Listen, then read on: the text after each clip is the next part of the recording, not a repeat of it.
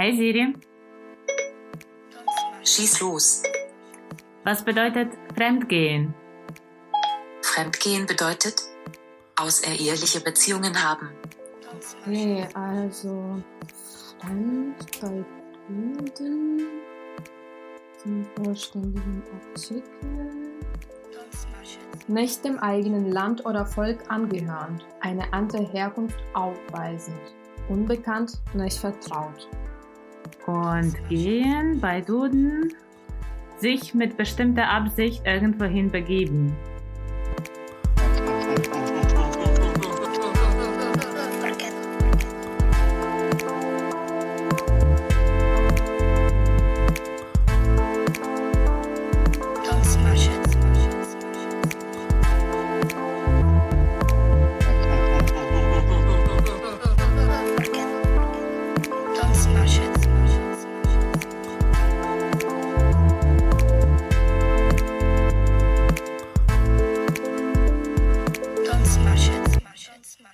Wir sind Maria und Maria? zwei junge Ukrainerinnen, die in Deutschland leben und arbeiten. In diesem Pod Podcast versuchen wir herauszufinden, wann sich Deutschland wie Heimat und wann wie ein fremdes Land anfühlt. Wir reden über Identitäts- und Magenprobleme, Geld- und Emotionssparsamkeit und über das Abschließen der Versicherungen und alter Freundschaften. Hallo Maria, Hallo Maria. willkommen zu unserer zweiten Folge nach großer In Pause. der quasi dritten Staffel. Und ist Ja. es jetzt? Ja, ich glaube, Also man könnte das Staffel. schon sehen als eine dritte Staffel. Ich habe neulich auch drüber nachgedacht und ich glaube jedes Mal, äh, jede Staffel ist bei uns sehr wild strukturiert, strukturiert. was die Anzahl von Folgen angeht. Aber ja, das ist unsere zweite Folge. Okay, in der dritten Staffel. Wobei vielleicht sogar in der vierten Staffel. Ich bin mir nicht sicher. Aber okay, Gott liebt drei, sagt man in der Ukraine. Ja, Und in Deutschland sagt man, äh, alle guten Dinge sind, Sind drei. drei. Genau. Ja. Und in diese Aberglaube, dass drei eine gute Zahl ist, ähm, lass uns daran glauben, dass es eine dritte Staffel ist. Weil wir nämlich heute über Aberglaube sprechen. Genau, wir dachten, dass das ähm, genau dieses äh, fröhliche Thema ist, was wir euch versprochen haben letztes Mal. Ähm, falls ihr die letzte Folge nicht gehört habt, wir haben über Arbeitssuche in Deutschland geredet und es wurde ziemlich deprimierend, glaube ich, bis zum Ende. Und da haben wir versprochen, dass wir diesmal über lustigere Sachen reden. Und äh, wir haben uns deswegen für das Thema Aberglauben unserer Mütter, sage ich mal, Ja. entschieden, weil genau davon alles ähm, kommt. Genau von unseren Müttern, die uns sowas beigebracht haben. Ich fand das sehr schön, wie du das äh, vorgeschlagen hast, weil irgendwie drei oder vier Tage vor der Aufnahme haben wir noch geschrieben und ich habe dich gefragt, okay, welches Thema wollen wir dann besprechen, weil wir hatten irgendwann so ein Brainstorming gemacht und einige Themen uns rausgesucht und dann hast du, also hat Maria nicht so Aberglaube einfach gesch äh, geschrieben, sondern Aberglaube unserer Mütter. Ich Ja, weil- sehr poetisch. Ja, weil ich glaube, ich bringe Aberglauben vor allem in Verbindung mit meiner Mutter, weil die sehr stark daran glaubt. mhm. Und äh, es gab immer wieder Geschichten, wo ich einfach nur lachen musste oder ich habe das als Kind einfach nicht gecheckt, wieso bestimmte Dinge so laufen oder wieso man bestimmte Dinge nicht machen darf. Ähm, und ich dachte, okay, jetzt äh, muss man auch endlich mal drüber reden und einfach einen Punkt in diesen ganzen Sachen setzen und beziehungsweise für mich einfach rauszufinden, wieso genau bestimmte Aberglauben da sind und was die eigentlich bedeuten. Weil meine Mama hat mir leider nie erklärt, wieso man bestimmte Dinge nicht machen darf. Sie hat Ja. nur gesagt, das darf man nicht machen, so sagen die Leute im Ja, Dorf. Aber ja, mir mhm. hat sie mir nicht erklärt. Ich weiß nicht, wie es, wie deine Verhältnis dazu war. Ich weiß nicht mehr, ob ich als Kind das so sehr in, der Fra in Frage gestellt habe. Ich wusste irgendwie was davon, dass wenn die schwarze Katze über den Weg läuft, dann bringt das Unglück oder man darf nicht in zerbrochenen Spiegel äh, schauen oder man darf nicht unter der Leiter irgendwie gehen oder äh, wenn Du nennst schon äh, so viele ich nenne, Beispiele. es, es reicht noch, es reicht. Ich habe erstmal die Beispiele genannt, die ich auch aus dem deutschen Raum auch kenne. Ja, die sozusagen noch nicht Überraschungs, aber Glauben sind. Aber ich habe, glaube ich, mich zu wenig damit beschäftigt, woher es kommt, wieso es so sein soll. Also selbstverständlich hat man das nicht zu ernst genommen. Ich glaube, erst wenn man erwachsen wird und wenn man merkt, was ist Verantwortung, welche Sachen was verursachen, wie die Zukunft sich gestalten kann oder wovon manche Sachen abhängen, dann fängt man an, sich zu fragen, okay, wieso haben die Menschen irgendwann gedacht, dass schwarze Kater was bringt? Oder welche, welche psychologische Mechanismus da steckt, welche kulturwissenschaftliche, ethnografische, ich weiß nicht, also alle diese irgendwie, ähm, kollektives Unbewusstsein irgendwie dahinter Hier steckt. kommt wieder die Promotionsmagie ins Spiel. Das merkt man, sobald äh, Wörter wie Ethnographie, äh, Kultur, äh, Kulturwissenschaft Kollektives Unbewusstsein. Genau, dann sieht man sofort, dass du aus einem wissenschaftlichen Feld kommst. Ähm, ja, so bin ich. und so spreche ich manchmal. Aber ich glaube, mh, das ist übrigens der Punkt, wo auch äh, die, Stre also was heißt Streiten, Diskussionen oder irgendwie Missverständnisse mit meiner Mama irgendwie aufflammen. Weil ich dann versuche so zu reden und die sagt mir, "Ah, du redest, du redest zu klug. Lass es. Ja, ich, ich habe auch leider irgendwie ein unschönes Beispiel, weil ich glaube, ich rede auch jetzt mittlerweile so zu Hause mit meinen Eltern und mein Vater hat irgendwann zu meiner Schwester geme äh, gemeint, dass ich einfach viel zu klug für ihn rede und dass der sich dumm fühlt. Ja. Und ich fand es mhm. so unschön, weil ich dachte, ich möchte nicht dieser Mensch sein, der mit seinen Eltern nicht mehr reden kann.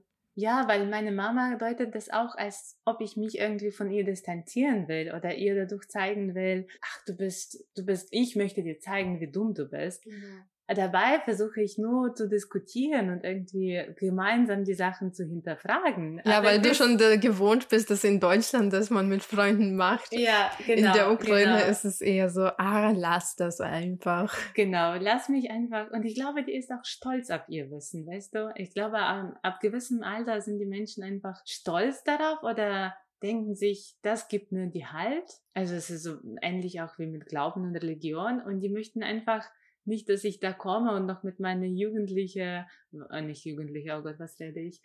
Aber immerhin junger Übermut äh, die Struktur ihrer Welt da zerstöre oder ja, in die das, Frage das, stelle. das kann schon sein. Du hast vorhin auch das Wort Verantwortung angesprochen und ähm, ich fand es äh, bei meiner Recherche auch ganz spannend zu wissen, wieso genau man überhaupt Aberglauben hat. Und äh, man hat das ja nicht nur in der Ukraine, in Deutschland gibt's das ja auch.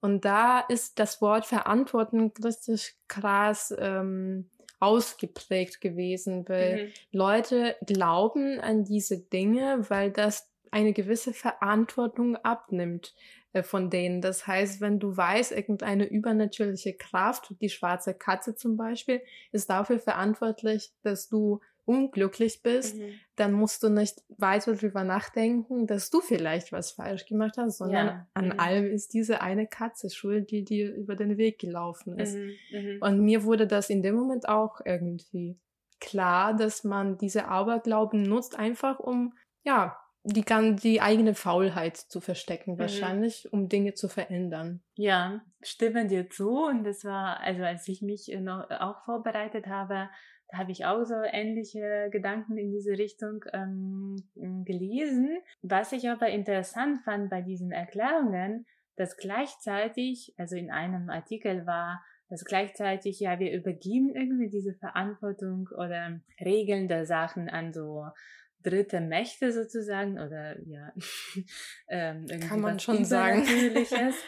Aber gleichzeitig geben uns diese Aberglauben die Kontrolle, dass wir gleichzeitig nicht diesen Kontrollverlust haben. Ja, das stimmt, das stimmt, ja. Und ich glaube, das eigentlich sind so ähnliche Mechanismen, die wir auch bei Corona-Pandemie beobachtet haben, dass man irgendwie Trump oder, keine Ahnung, jüdische Verschwörer für etwas verantwortlich macht. Gleichzeitig aber braucht man das, dieses Wissen, um Kontrolle über eigenes Leben irgendwie Ja, ja das, das stimmt auf jeden Fall. Das habe ich auch gelesen, dass das quasi immer diese zwei Polen sind. Auf einer Seite ist diese Faulheit und ich möchte gar nichts damit zu tun haben. Auf, anderen, auf der anderen Seite weißt du, okay, wenn du das nach diesem Muster machst, wenn du bestimmte Dinge vermeidest, dann kannst du dein Leben so quasi regulieren, dass das mehr oder weniger gut läuft. Mhm, Und wenn du mhm. halt andere Sachen dafür verantwortlich machst, dann weißt du, okay, ich führe jetzt mehr oder weniger gutes Leben, weil ich auf Sachen verzichtet habe, die mir vielleicht schlecht tun. Mhm. Also mhm. da bin ich voll auch bei dir.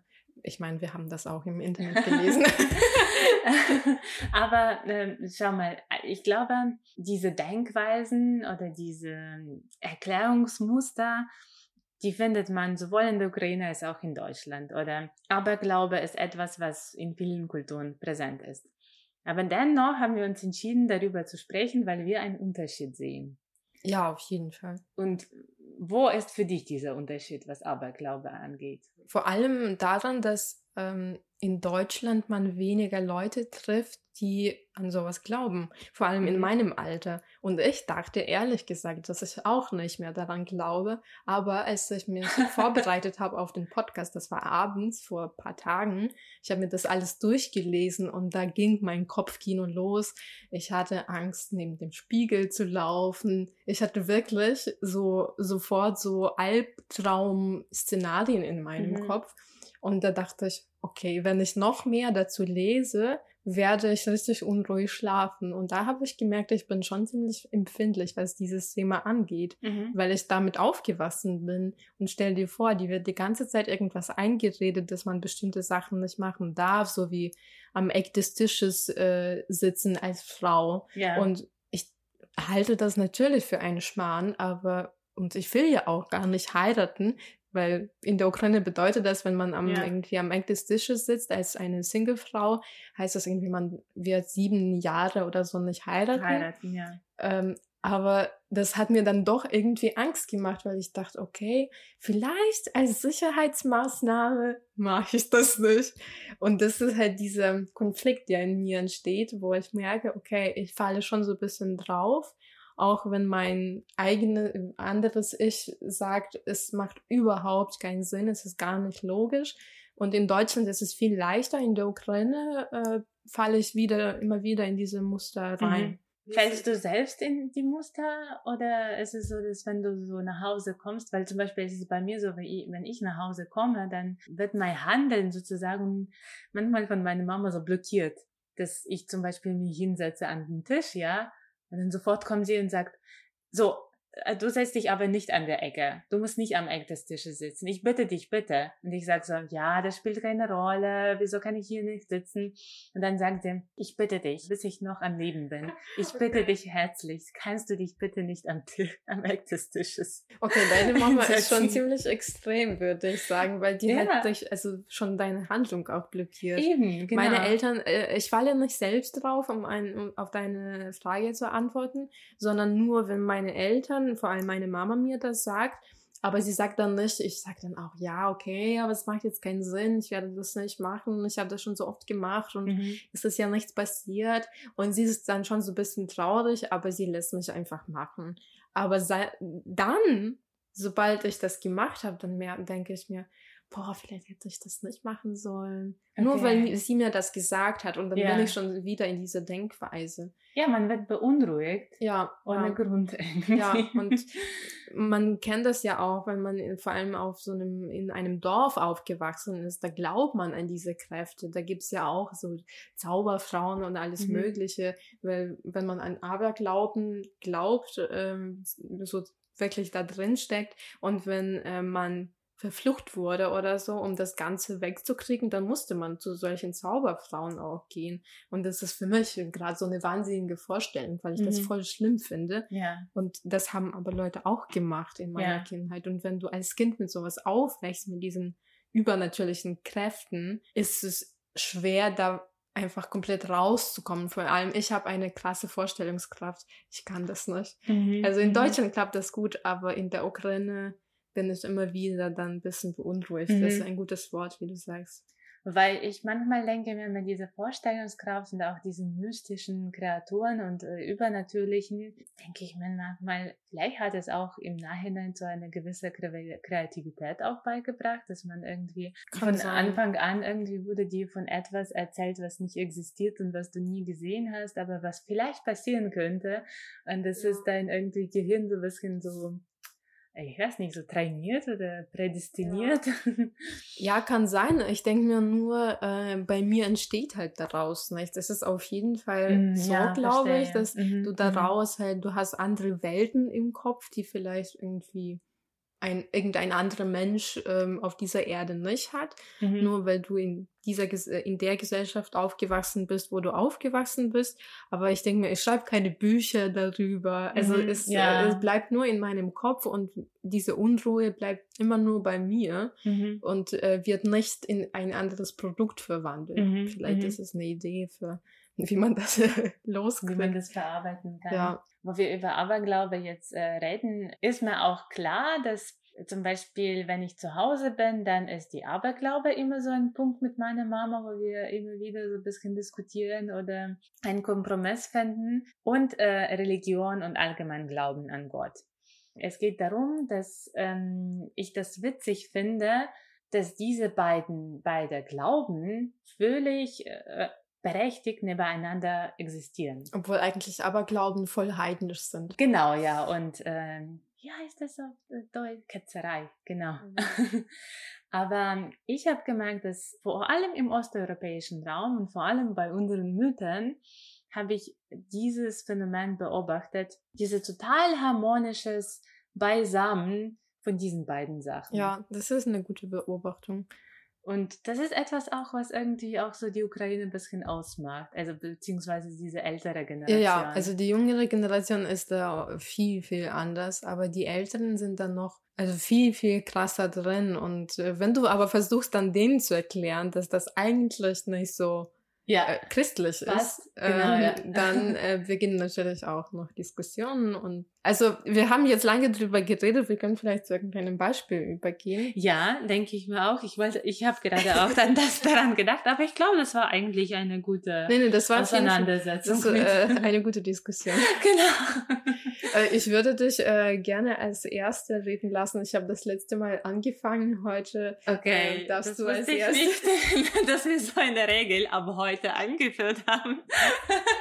aber gerne. Du sagtest Aberglauben unserer Mütter und ich muss sagen, in meinen Notizen, wenn ich darauf schaue, dann sind ein paar Aberglauben notiert und dass jedes, jeder Aberglaube ist mit einem Familienmitglied von mir mhm. verbunden. Also ich habe mir geschrieben, Oma, das, das und das, Opa, das, das und das. Und ah, das ist cool. Und ähm, zum Beispiel eine, mit der ich anfangen will, weil die mich krass geprägt hat.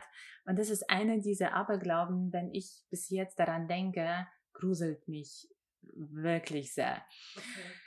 Das ist vielleicht nicht so alltäglich Aberglaube, wie keine Ahnung, unter der Leiter gehen oder mit Katzen. Aber ähm, als wir zusammen Weihnachten gefeiert haben, also die ganze Familie ist dann geblieben in diesem Haus und alle haben übernachtet. Und wir hatten so ein großes Wohnzimmer, wo auch dieser Weihnachtstisch stand. Und dann paar ähm, Gerichte wurden nicht äh, über die Nacht in den Kühlschrank gestellt, sondern es blieb auf dem Tisch und es wurden auch, es wurde auch Besteck dahinter lassen über die Nacht. Warum? Weil meine Oma gesagt hat, dass die Seelen der verstorbenen Familienmitglieder in der Weihnachtsnacht kommen und dann essen, also davon essen. Und stell dir vor, du bist ein sechsjähriges Kind mit einer unglaublichen Vorstellungskraft und du, und du schläfst in dem äh, Zimmer, das genau ein Wohnzimmer, äh, also ein Nachbarzimmer. Und die ganze Nacht denkst du nur an diese fucking verstorbene Sellen, die da hinkommen. Geisterparty. und Essen. und das wird noch, also meine Oma war ähm, schon eine Frau mit reicher Fantasie. Und die hat es sehr theatralisch immer jeden Abend vorgetragen, warum es wichtig ist, dass die, also das, das Besteck. War, war es bei euch auch so, dass man keine Spitzen äh, Besteckteile auf dem Tisch Stimmt. lassen durfte? Ja. Weil, also man durfte das nicht. Man ja. durfte nur den Löffel, Löffel. da lassen. Stimmt. Ja. Löffel. Und das Oh hat Gott. mich noch mehr gegruselt. Ich muss sagen, wir reden gerade drüber und ich habe gerade Gänsehaut auch. gekriegt. Ich habe auch mir. Ich bin so froh, dass du das sagst. Mir ist auch echt so gruselig. Oh Naja, zum Gott. Glück äh, sind wir zu zweit in einem Ja. Raum und es ist nicht. Ich habe sogar das Gefühl, dass es auf einmal so dunkler in diesem Raum geworden ist. Aber siehst du, das ist nicht mehr genauso bei der Vorbereitung. Je mehr ich irgendwie drüber gelesen habe, desto mehr hatte ich das Gefühl, es ist präsent. Ist Ja. es da? Ich Ja. spüre diese ganzen Sachen hier im Raum. Ja, vielleicht wollen wir gleich so was ähm, Alltäglichem. Äh, ja, apropos fröhliches Thema. Jetzt äh, bisher Mhm. ist es nicht so fröhlich. Naja, ich erzähle vielleicht eine andere Sache. Ähm, ich beschäftige mich äh, heute eigentlich den ganzen Tag mit dem Thema Haare. Ich habe mir heute Ja. Haare schneiden lassen und ich dachte, das passt eigentlich ganz gut auch noch zu unserer Podcast-Aufnahme, also Folgeaufnahme, weil es auch sehr viele Aberglauben mit Haaren schneiden in der Mhm. Ukraine gibt. Und mir sind heute im Laufe des Tages immer mehr eingefallen, weil ich habe mir zuerst irgendwie nur so eine Kleinigkeit aufgeschrieben, dass ähm, bei uns zum Beispiel in der Ukraine schwangere Frauen Haare ähm, nicht schneiden lassen dürfen, Mhm. weil man irgendwie sagt, in den Haaren ist diese ganze Kraft und wenn man als schwangere Frau Haare schneiden lässt, dann verlässt auch die Kraft das Kind, was gerade Mhm. in ihr drin ist. Ähm, und dann äh, bin ich immer, habe ich immer weiter gelesen und äh, es sind so absurde Sachen manchmal gewesen. Zum Beispiel auch, dass man an bestimmten Tagen Haare schneiden lassen soll. Ich habe deswegen auch bei der Vorbereitung für die Folge genau diesen Punkt nicht durchgelesen, weil ich dachte, wenn ich jetzt lese, dass am Montag, am Montag kein guter Tag für Ja. Haare schneiden ist, dann gehe ich halt nicht hin. Und da ist wieder dieser Punkt, weil, weil ich so drin war, dass ich wieder daran geglaubt hat, dass wenn da auf irgendeiner Seite stehen würde, Montag ist ein schlechter Tag für Haare schneiden und ich nicht hingegangen wäre, das, Ja. das wäre Mhm. ein bisschen komisch. Ich habe es heute gelesen, eigentlich Montag ist der beste Tag äh, zum Haare schneiden. Ich habe mir auch, also wenn du das erzählt hast, habe ich mir auch gedacht, Montag, Mond und man sagt immer so an äh, immer mit Mond sozusagen alles Ja. was äh, mit Mond ähm, verbunden ist, ist es irgendwie gut für Wachstum. Genau, und da stand, stand es auch, äh, ja, wenn man am Montag Haare schneiden lässt, dann ähm, kann man auf diese negativen, diese ganzen negativen Energien im Körper einfach loskriegen Loslassen, okay, und mhm. ähm, ähm, man irgendwie kann sehr viel äh, von positiver Energie der, keine Ahnung, des Universums ähm, Ja. während dieser Aktion äh, sammeln. Und das fand ich irgendwie schön, weil ich habe mich sehr glücklich gefühlt. Man merkt es äh, dir an. Also eine der ersten Nachrichten, die mir Maria gesagt hat, als sie gekommen ist. Ich war beim Friseur und eigentlich erzählt Maria von Nachrichten nicht immer so alles, aber das hat sie. Ja, weil ich, äh, ja, ich war überglücklich, weil ich, äh, ich war jetzt die letzten drei Jahre, habe ich mir Haare selbst geschnitten und ich saß heute da einfach in diesem Stuhl und äh, das war einfach so schön, dass jemand anders das für mich macht Ja. und ähm, es sah dann auch schön aus und ähm, ich bin dann, ich dachte krass, dass so ein Haarschnitt irgendwie dich so glücklich machen kann. Genau, so viel zum Thema und ähm, aber deswegen habe ich dann auch weiter noch nachgedacht über diese Aberglauben und mir dann ist noch ein Aberglaube eingefallen dazu mit Haaren. Äh, vielleicht wusstest du das auch. Zum Beispiel, als ich studiert habe an der Uni und Prüfungen hatte, hat mir meine Mama immer gesagt, aber nicht Haare schneiden lassen vor den Prüfungen. Echt? Okay. Ja, Ne, Weil sie meinte, ähm, dass dieses ganze Wiss Wissen, was man während des Semesters äh, im Kopf sammelt, äh, verschwindet mit den Haaren. Genauso wie du negative Energien Ja. abschneiden kannst, kannst du auch deine dein Wissen abschneiden. Und ähm, ich habe tatsächlich das geglaubt. Ich habe tatsächlich nie vor den Prüfungen meine Haare schneiden lassen. Okay, bei uns ich erinnere mich an eine andere blöde Aberglaube, die bei uns in meiner Zeit zur Studienzeit in Lemberg gab.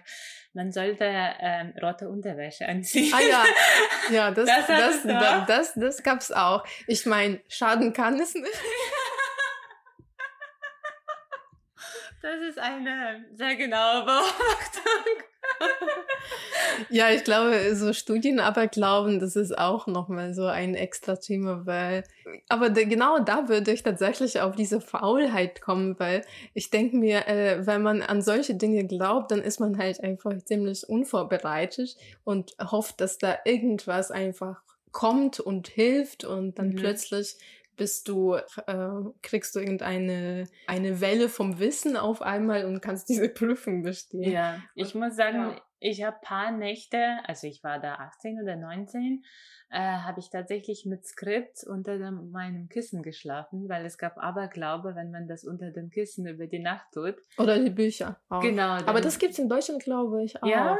Ja. dass die, das ganze Wissen in deinen Kopf so Ja. reinkommt. Weil ich habe äh, mal auf Instagram irgendeine so eine Seite gefolgt, also ich weiß nicht mehr auch, wie die heißt. Und da waren so irgendwie so Videomemes sozusagen. Und da Mhm. gab's ein Video mit äh, auch, wo ein Typ quasi mit Büchern unter dem Kissen geschlafen hat. Ich dachte, also, weil ich dachte, das gibt's nur in der Ukraine. ja. Aber ich dachte lange, dass diese ganzen Aberglauben auch nur im osteuropäischen Raum gab. Ja. was, was eigentlich nicht stimmt. Ja, und so zu Haare schneiden, ähm, ja, kann man noch ähm, einiges erzählen. Ähm, ich glaube, ich habe noch aufgeschrieben, also das äh, auch noch eine Sache, dass man, äh, wusstest du oder beziehungsweise gab es bei euch sowas, dass man Haare, wenn man die schneiden lässt ähm, oder halt zu Hause, dass man die nicht we wegwerfen darf, sondern am besten verbrennen und so? Das wusste, also nicht mit Haare schneiden, sondern eine Weile in meinem Leben. Oh Gott, jetzt, ich erinnere mich erst jetzt daran. Ich habe jahrelang nicht daran gedacht, wenn ich mein, als ich mein Haar gekämmt habe, dann habe ich diese also Reste genommen und dann habe ich das verbrannt, weil wenn man das wegwirft, hat meine Mama oder Oma gesagt, ich weiß nicht mehr, dass entweder kriegst du Kopfschmerzen, Genau. weil die Vögel aus deinem Haar sich ein Nest bauen Ja, ja, ja. und du kriegst Kopfschmerzen. Oh mein Gott. Sie hatte dasselbe erzählen bekommen. Oh Gott. Ich, ich sag's dir, das ist alles absurd. Also ja, okay, ich bin fertig mit Haare schneiden.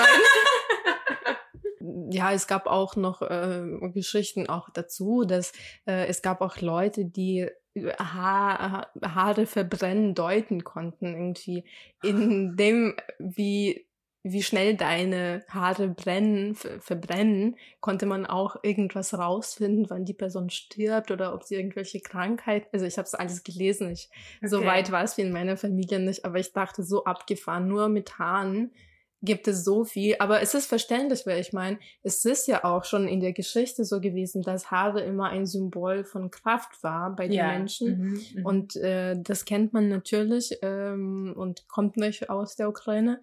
Und äh, ich glaube schon, dass es für Menschen einfach ein sehr wichtiges Symbol war, was halt irgendwie so nach außen geht, aber sehr, sehr viel über quasi das Innere sagt. Und Aussagt, das ja. ist ja genauso wie eine Frau, wenn sie mal ein neues Leben anfangen will, dann geht sie Haare schneiden. Es Ja. ist so ein Stereotyp, aber das machen tatsächlich auch Mhm. viele. Und das hilft irgendwie. Aber selbst heute mir habe ich habe gemerkt, dass mir das einfach so eine Freude bereitet hat, irgendwie so ein paar Stücke von meinen Haaren einfach wegzuschneiden. Mhm.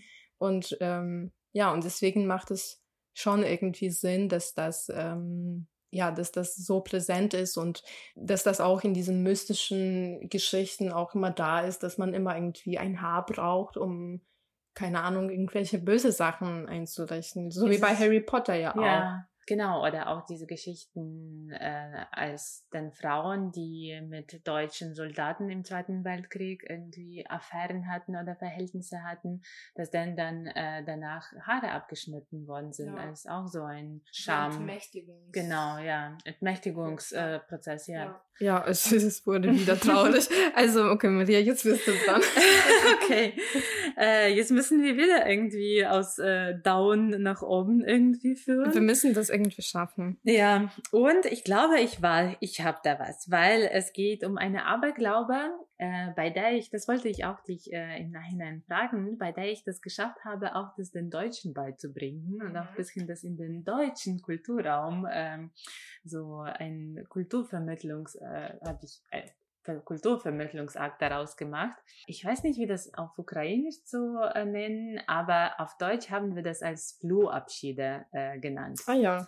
Ähm, es geht darum, dass das wird bis jetzt bei mir in der Familie tradiert, äh, wenn ich äh, in die Ukraine komme und meine Familie besuche und dann, wenn ich auf dem Weg zurück bin nach Deutschland und schon mit dem Rucksack oder mit dem Koffer da stehe, dann sagt meine Mama immer, okay, jetzt setzen wir uns noch kurz. Und dann setzen wir uns alle noch kurz irgendwo Ganz im Flur. normal. Genau, also das wird auch nicht in die Frage gestellt. Das ist einfach dermaßen verwurzelt einfach. Da bin ich wirklich, ich weiß nicht, ob ich abergläubig bin, aber ich kann ohne dieses Ritual das Haus nicht verlassen einfach. Zum Beispiel, als meine Oma noch äh, am Leben war, für, die hatte wirklich so ähm, Probleme mit Knien und allgemein mit Beinen. Und für sie dieses Aufstehen und Hinsetzen war schon Okay, ja, schwierig. Aber selbst die hat es mitgemacht. Und auch mein Opa, der in sehr hohem Alter schon ist, der macht es auch mit. Und dann wird so zehn Sekunden so gesessen, dann darf man aufstehen und gehen. Und ich habe irgendwann von dieser Tradition einem Freund von mir erzählt und der fand das so faszinierend. Und dann hat er mich so gefragt, ja, und wird dabei was noch getrunken? Und dann habe ich noch diese Tradition mit dem auf dem Pferd äh, trinken Mhm. dass man, wenn man so die Gesellschaft verlässt, dann trägt man auf das Pferd, weil früher hat man, äh, hat man sich auf den Weg mit dem Pferd begeben. Und de Ja. deshalb nennt man diese, diesen letzten Glas äh, Horilka oder Schnaps, den du trinkst, nennt man auf dem Pferd. Und dann irgendwie diese beiden Traditionen und Aberglauben, da haben sich vermischt. Und daraus ist eine neue ukrainisch-deutsche Tradition entstanden. Das ist nämlich dieser Freund von mir, der wohnt in Berlin, aber eine Weile hat er in äh, Bamberg gewohnt und wenn er in Bamberg war, irgendwie für Aufträge, dann ähm, hat er so ein paar Freunde auch mitgenommen und bevor er zu dem ähm, zum Bahnhof gegangen ist, und ich habe in der Zeit nahe nee, Bahnhof äh, hier gewohnt, ist er noch zu mir gekommen. Wir haben uns im Flur gesetzt und dann gab es auch äh, Wodka und dazu kleine Häppchen zu essen. Und das alles dauerte so 30 Minuten höchstens. Und dann ist man vielleicht manchmal auch zusammen, sind wir auch zum Bahnhof gegangen. Ja. Ja. Ich muss sagen, ich finde diese, äh, diese Tradition oder halt diesen Aberglauben, es ist ja beides irgendwie, glaube ich, ziemlich witzig. Ich mache das auch immer mit. Manchmal nervt es mich vor allem, wenn man in Eile ist, muss man das halt auch machen. Ja. Mhm. Und äh, manchmal ist man halt in Eile und das nervt mich dann so krass, wenn dann meine Mama plötzlich sagt, jetzt müssen wir uns alle nochmal hinsetzen und du hast irgendwie äh, Rucksack, den Koffer, hast schon deine Jacke an und dann setzen sich alle nochmal hin kurz. Okay, jetzt stehen wir auf und gehen. Und das ist so komisch. Ich glaube, das ist einfach wie irgendein Sketch, wenn man das als Fremder sehen würde, würde Ja. man denken, was geht hier überhaupt ab? Ja, ja, man versteht Aber, aber wenn ich drüber nachdenke, finde ich das auch irgendwie witzig. Hast du auch eine Erklärung gefunden, wieso man das macht? ich habe eigentlich. Oder hat dir deine Mama das vielleicht erzählt oder die Oma? Ich, ähm, ne, haben sie mir nicht erzählt und auch äh, im Zuge der Vorbereitung auf diese Folge habe ich auch einige von Aberglauben auch nochmal recherchiert. Wie, was ist das für ein Volksglauben oder Wissen dahinter? Und ich könnte für mich jetzt, also ich habe keine Erklärung gefunden, aber für mich war die Erklärung, die vielleicht auch in Connection steht mit anderer Aberglaube, wenn man was vergisst, nach Hause kommt, muss, man, muss man in den Spiegel kurz schauen. Und ähm, diese Aberglaube hängt damit zusammen, dass, ähm, dass man quasi, also früher hat man, dein Haus war sozusagen dein Raum. Und wenn du das verlässt, bist du im fremden Raum und du musst, wenn du zurückkommst, musst du nochmal so Energien sammeln, sozusagen, da in deinem Raum. Es gab, äh, ich weiß nicht, ob es bei euch zu Hause gab, aber in meiner Kindheit, da wurde auch oft über diesen Hausgeist geredet, Domovik. Man weiß auch nicht so wirklich, wie das aussieht, wie es oft bei slawischen Mythologie auch Ja. generell ist, dass man nicht genau weiß, wie diese Gestalten, Gestalten aussehen. Aber wir haben uns das immer, dieses Wesen immer als so einen kleinen Mann vorgestellt, Ja. der in irgendwelchen Schränken sich versteckt oder so. Und äh, dieser Hausgeist, der hütet quasi dein Haus und der sorgt dafür, dass du in Sicherheit bist. Und ähm, das ist auch schon richtig, wie du sagst. Ich habe das auch so gewusst, dass quasi diese zwei Aberglauben erstmal sich hinsetzen, wenn man sich auf eine lange Reise begibt äh, und wenn man rausgeht und was vergisst, dass man am besten nicht zurückkommt oder wenn man zurückkommt, dass man in den Spiegel schaut Mhm. und dann ist quasi dieser Fluch weg, sag ich mal. Das hat ja genau mit diesen Geisten zu tun, weil die, wenn du zurückkommst zum Beispiel, äh, dann wollen sie dich nicht loslassen. Mhm. Und wenn du aber tatsächlich dann zurückkommst und dann rausgehst, dann richten die so böse Sachen ein und dass dir irgendwas Ja. Schlimmes passiert. Stimmt, das habe ich auch sowas gelesen, wie man muss diese Geister beruhigen irgendwie. Ja. Mhm. Und genau äh, das mit äh, diesem Hinsetzen, es ist dieses Beruhigen, weil die wissen schon ungefähr, okay, die Personen verlassen jetzt das Haus, das Gebäude, den Raum äh, und äh, die planen da vielleicht schon was, also beziehungsweise so, wie das uns erklärt wurde.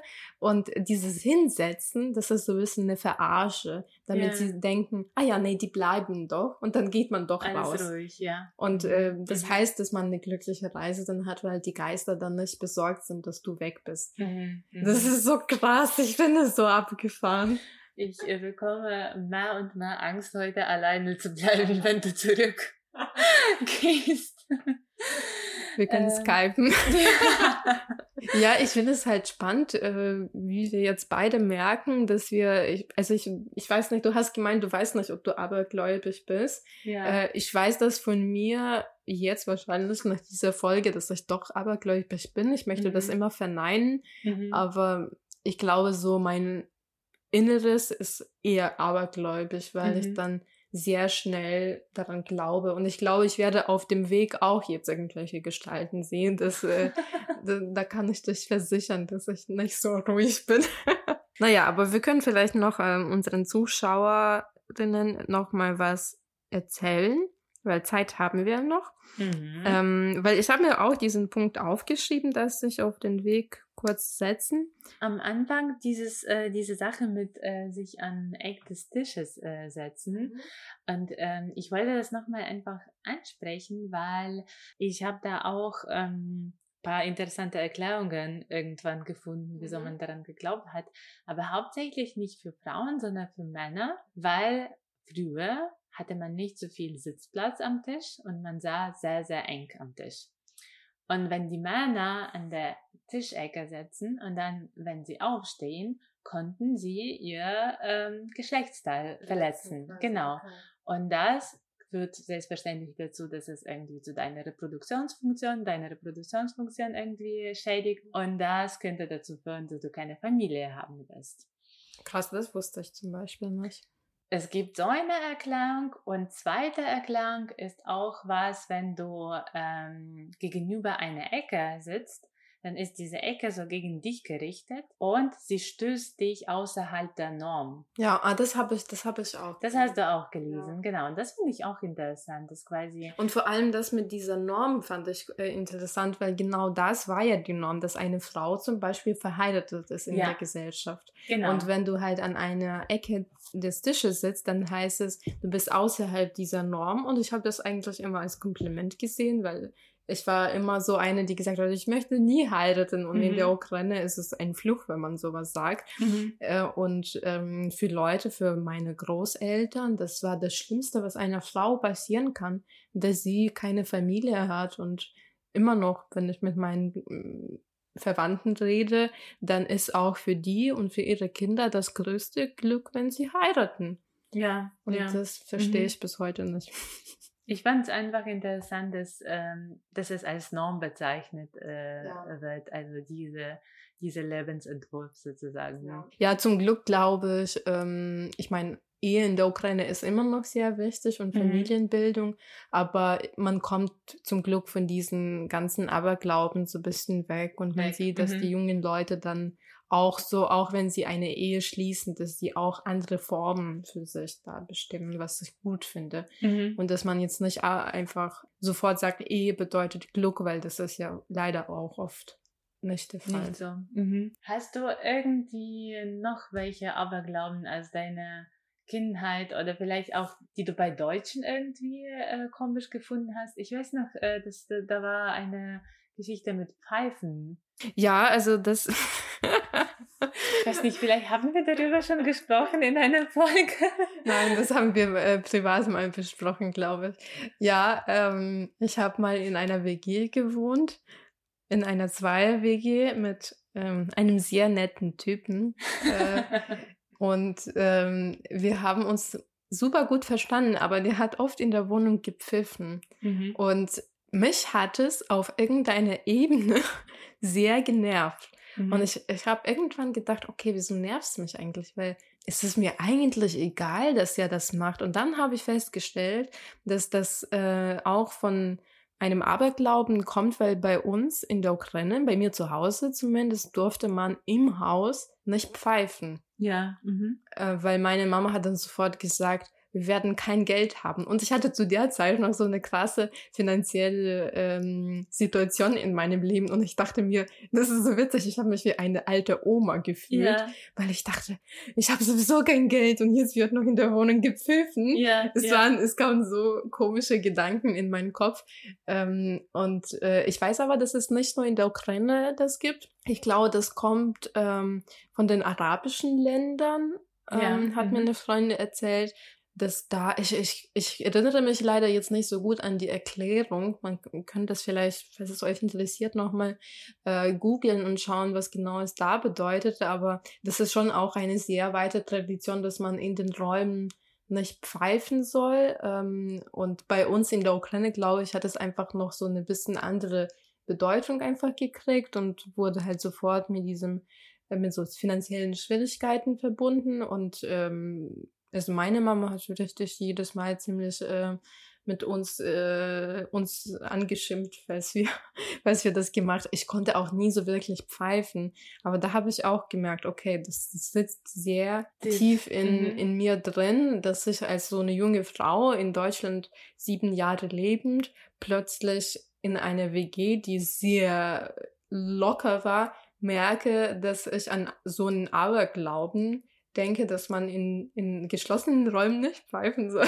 Ja. Mhm. Ich habe das aber meinen Mitbewohner auch nie gesagt, weil es ist, äh, ich glaube, wenn man über Aberglauben mit Freunden redet, dann denken die, hast du einen Knall oder so? Was ist, was ist los mit dir? Aber das war auf jeden Fall eine lustige Geschichte und das ist genau dieses Ding, wo man immer wieder in Konfrontation mit Aberglauben kommt, wo, wo man irgendwie merkt, es ist nicht weg. Es gab ja auch Zeichentrickfilme in, also in meiner Kindheit zumindest, diese ähm, Dolrina Nikitic, kennst du diese ganzen? Ja, ja. Und da gab's, das, es gab so eine äh, Reihe von drei Zeichentrickfilmen. Ich weiß nicht mehr so genau, in welchem das mit Pfeifen thematisiert wurde, aber es ging um so mh, hm, Fürstenzeit, sag ich mal, äh, in der Ukraine, aber also halt Kiewer und äh, später. Und da gab es so eine Szene, dass einer von diesen Bogatieren, diesen, wie heißt das auf Deutsch, ein Bogatir, so ein äh, kräftiger ein, Mann. Ja. ja, ein Ritter, so. Wobei Ritter halt später waren, aber. Ja, genau. Aber so ungefähr war es so eine Mit dieser Funktion, ja. Genau, mhm. also jeder, der halt irgendwie jemanden verteidigt und so. Mhm. So ein Held. Ähm, und ähm, da gab es eine Szene, wo er gepfiffen hat und äh, halt ganz fröhlich und von hinten kam so eine alte Oma mit so einem Stock und hat ihm einfach äh, seinen Zahn ausgebrochen und gemeint hat, man darf nicht in geschlossenen Räumen pfeifen und ohne Zahn konnte er das halt nicht. Ja, und das ja. ist in meinem Kopf so krass geblieben, weil ich irgendwie dachte, ja, das, das darf man nicht, das ist ein absolutes No-Go und ja. äh, mhm. so wird das, so wird das nicht gemacht. Ja, so viel dazu. Ich muss sagen, ich äh, wohnte auch in einer Zweier-WG, die auch entspannt war und wir haben uns gut äh, ähm, verstanden. Aber mein Mitbewohner, sobald ich irgendwelche Musik gehört habe und zum Beispiel die ausgemacht habe oder aus meinem Zimmer kam und er war in der Küche, hat er sofort das nachgepfiffen. Also hat, da hat sofort die Melodie nachgepfiffen. Und welche Gefühle hat es in dir ausgelöst? Ähm, ich war eher fasziniert davon, dass er so gut mit Pfeifen äh, die Melodien nachmachen Ja, kann. ja. Aber irgendwann haben wir äh, darüber gesprochen. Ich habe ihm einfach das als Fun Fact äh, erzählt und wir haben auch uns darüber ausgetauscht, dass es auch aus diesem arabischen Raum kommt, wo man daran glaubt, dass es irgendwie so böse Geister weckt oder sowas. Mm, Naja, genau, das war das, glaube ich. Ich glaube, vielleicht hat mein Mitbewohner schöner gepfiffen. Ja, mein Mitbewohner hat keine Melodien, glaube glaub Ja, ich, gepfiffen. Der war nur so, Mhm. hat es halt nur aus Spaß gemacht. Ja, keine Ahnung. äh, äh, Es hat ja natürlich vieles mit persönlichen äh, und Identitätssachen zu tun, was einen so im Alltag stört. Ähm, Ich fand es, da habe ich halt tatsächlich versucht, das durch den Aberglauben rechtfertigen. Wie soll Ja. ich das lernen? ähm, jetzt sind wir so quasi am Ende unserer Folge mit den gleichen Worten gelandet, wie wir angefangen haben. Wir hätten natürlich noch mehr erzählen können, das machen wir vielleicht auch irgendwann, aber es ist schon so dunkel in Marias äh, Zimmer, äh, AK unser Studio, dass wir einfach mal unsere Folge beenden. Äh, Genau, und sodass- damit wir noch friedlich ins Bett gehen Genau, können, und damit ich nicht so ganz äh, in, im Dunkeln nach Hause laufen muss. müssen wir dringend, ja, wir brauchen dringend Licht, um irgendwie die Böse Geister, äh, genau, zu- zu vertreiben. zu ähm, beruhigen, was weiß ich. Ja, ich glaube, aber Glaube 2 kommt. Ja, bestimmt. auf jeden Fall, weil ich glaube, mir fallen, mir sind vor allem bei der Vorbereitung immer wieder so Sachen Viele, eingefallen ja. und ich Mhm. irgendwann dachte, ich kann es einfach nicht mehr. Weißt du, du musst irgendwie das so in kleinen Portionen machen. Ja, und genauso wie ja. mit Podcast, jetzt habe ich gemerkt, ich habe genug. Ja, mhm. Erstmal genug von diesem Thema, aber äh, vielen Dank, dass ihr uns zugehört habt. Folgt uns, äh, uns auf Instagram und auf Spotify, Soundcloud und Apple Podcast. Da erzählen wir immer wieder, wann die neue Folge kommt. Und bis zum nächsten Mal. Bis zum nächsten Mal. Tschüss. Ciao.